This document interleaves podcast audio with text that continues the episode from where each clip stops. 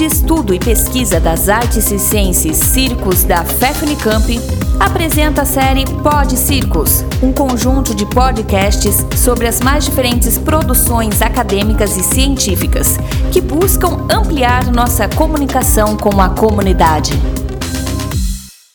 Olá pessoal, eu me chamo Daniel de Carvalho Lopes e sou coordenador do website circonteúdo.com, juntamente com Hermínia Silva e Giane Carneiro.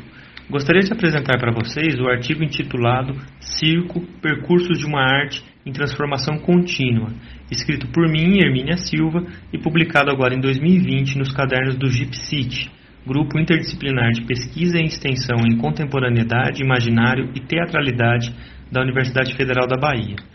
Nesse artigo, tivemos como objetivos tratar inicialmente dos modos como os variados artistas atuantes nas feiras ao longo do século XVI ao XIX, que posteriormente vieram compor os espetáculos circenses na segunda metade do XVIII, produziam seus espetáculos pautados em permanentes diálogos, experimentações artísticas, criações, trocas e incorporações, e que através de vivências e adaptações criativas souberam atravessar adversidades, expressando uma porosidade a presença de misturas de gêneros, ideias e estilos.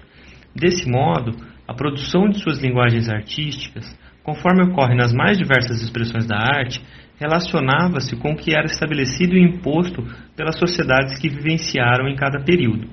Nesse campo, criavam condições de resistências, aceitações e disputas com os poderes infligidos. Por isso, a exemplo das realizações do teatro de feira na França, foram capazes de se moldar às adversidades estipuladas por órgãos estatais, como a Real Academia de Belas Artes, de modo a reconfigurarem de maneira ainda mais heterogênea as suas apresentações.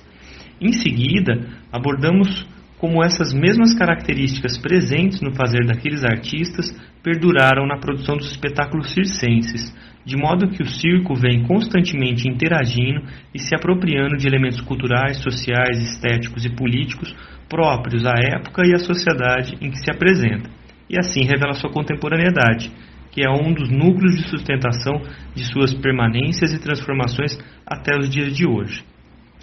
Se olharmos para os variados espetáculos circenses realizados no Brasil ao longo do século XIX e início do século XX, é possível encontrar exemplos dessa contemporaneidade. Um deles seria a realização dos embates de capoeira no picadeiro do Circo Spinelli, que ocorreram com diferentes contendores em janeiro de 1913 e caracteriza-se como uma evidente incorporação de práticas corporais e elementos culturais do período e corrobora para a composição do espetáculo circense em sua multiplicidade. Um outro exemplo, também dado pelo Circo Spinelli no ano de 1913, são seus espetáculos em benefício a João Cândido, líder da revolta da Chibata, motim realizado por marinheiros no Rio de Janeiro em novembro de 1910, como protestos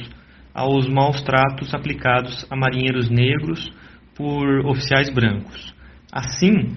a destinação de parte da arrecadação dessas apresentações a João Cândido, figura de relevância nacional ligada a um importante movimento sociopolítico, bem como as contendas de capoeira exibidas, revelam-se como estratégias de captação de público para os espetáculos e explicita o quanto a produção do circo estava imersa e antenada no seu período histórico. Desse modo, partindo do cruzamento de diferentes fontes bibliográficas, analisamos então o circo como modo de organização de espetáculo que tem os artistas de feira como parte de seus significativos protagonistas, sendo herdeiro de seus saberes e práticas, e que se estrutura como uma arte pautada por misturas, reinvenções, diálogos, permanências e principalmente transformações contínuas. Por fim, convido a todos e todas para acessarem essa pesquisa no circonteúdo.com e agradeço pela oportunidade de compartilhar com vocês esse podcast. Abraços e até a próxima. Muito obrigado pela atenção. Continue acompanhando nossos podcasts e outras publicações no Facebook, Instagram, no canal do YouTube, na web oficial Circos Unicamp, pesquisando o ensino do circo.